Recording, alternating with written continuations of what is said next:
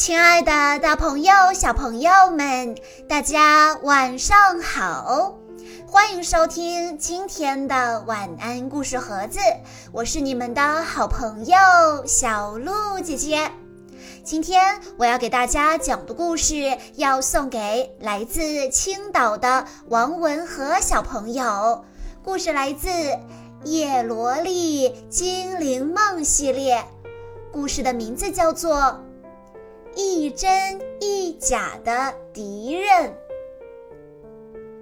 在精英未来小学里，齐娜找到了风银沙，将一个精美的礼物盒递到对方手中。风银沙打开盒子，发现里面是一条看上去十分普通的围巾。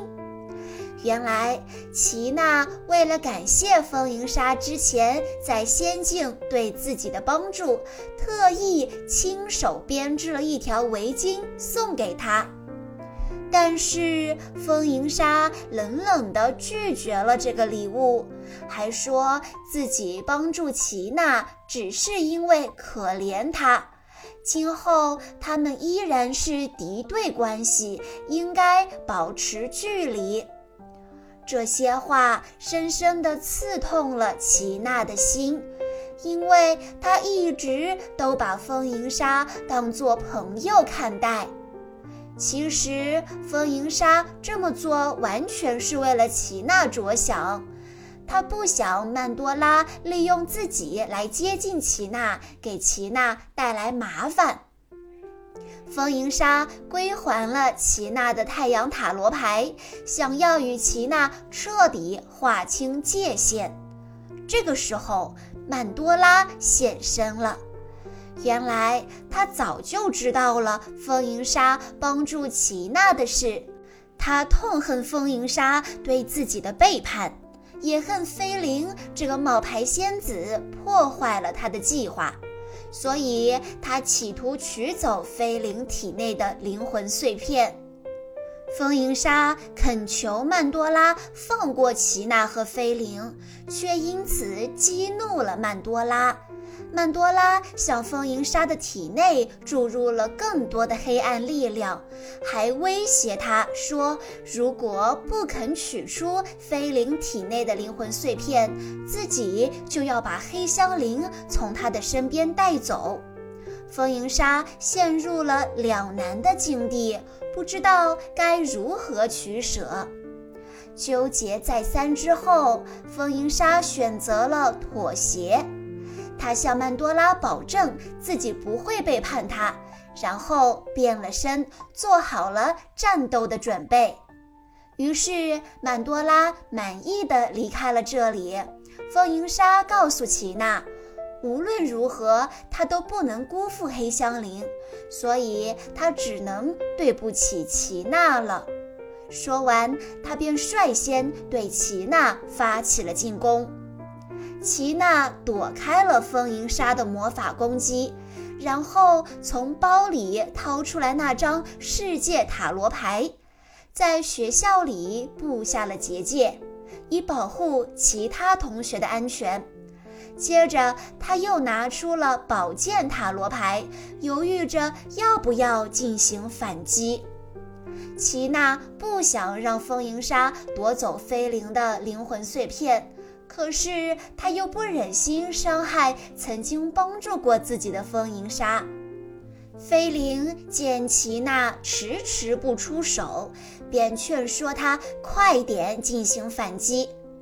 齐娜端详着手中的塔罗牌，考虑再三，还是没办法对风银沙下手。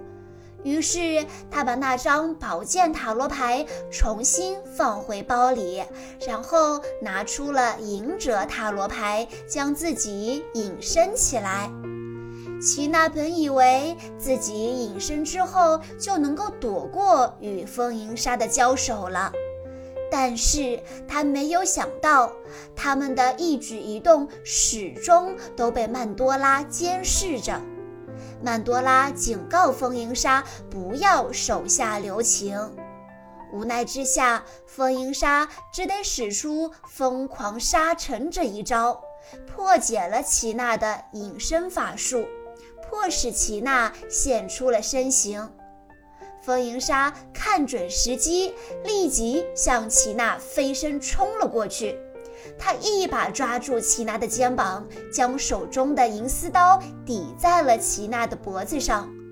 就在齐娜以为对方将要动手的时候，却听见风银沙用只有他们两个才能听见的声音，在他耳边说了句：“打败我吧。”说完，风银沙便一把推开了齐娜。风银沙腾空跃起，挥起银丝刀，作势向齐娜砍去。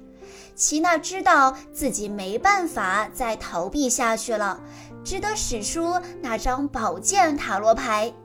只见塔罗牌迅速地飞了出去，在空中化作利剑。然后深深地刺入了风银沙的胸膛，风银沙受了伤，脸上却露出了一丝淡淡的微笑。在这场战斗中，风银沙和黑香菱败下阵来，但胜利的齐娜也丝毫没有喜悦的感觉。她想，或许他们注定是敌人。以上就是今天的全部故事内容了，感谢大家的收听。更多好听的故事，欢迎大家关注公众账号“晚安故事盒子”。在公众号“晚安故事盒子”回复“小鹿姐姐”这四个字，就可以获取小鹿姐姐的联系方式了。在今天的故事最后，王文和小朋友的爸爸妈妈想对他说。亲爱的和和宝贝，今天是你的生日，祝你生日快乐！愿所有的幸福、平安都围绕着你，愿你的生活多姿多彩。马上要成为一名小学生的你，准备好了吗？爸爸妈妈相信你，并且将会是你坚强的后盾。加油吧，宝贝！爸爸妈妈的爱将会伴随着你茁壮成长。小鹿姐姐在这里也要祝王文和小朋友生日快乐。好啦，亲爱的大朋友、小朋友们，我们下一期再见喽！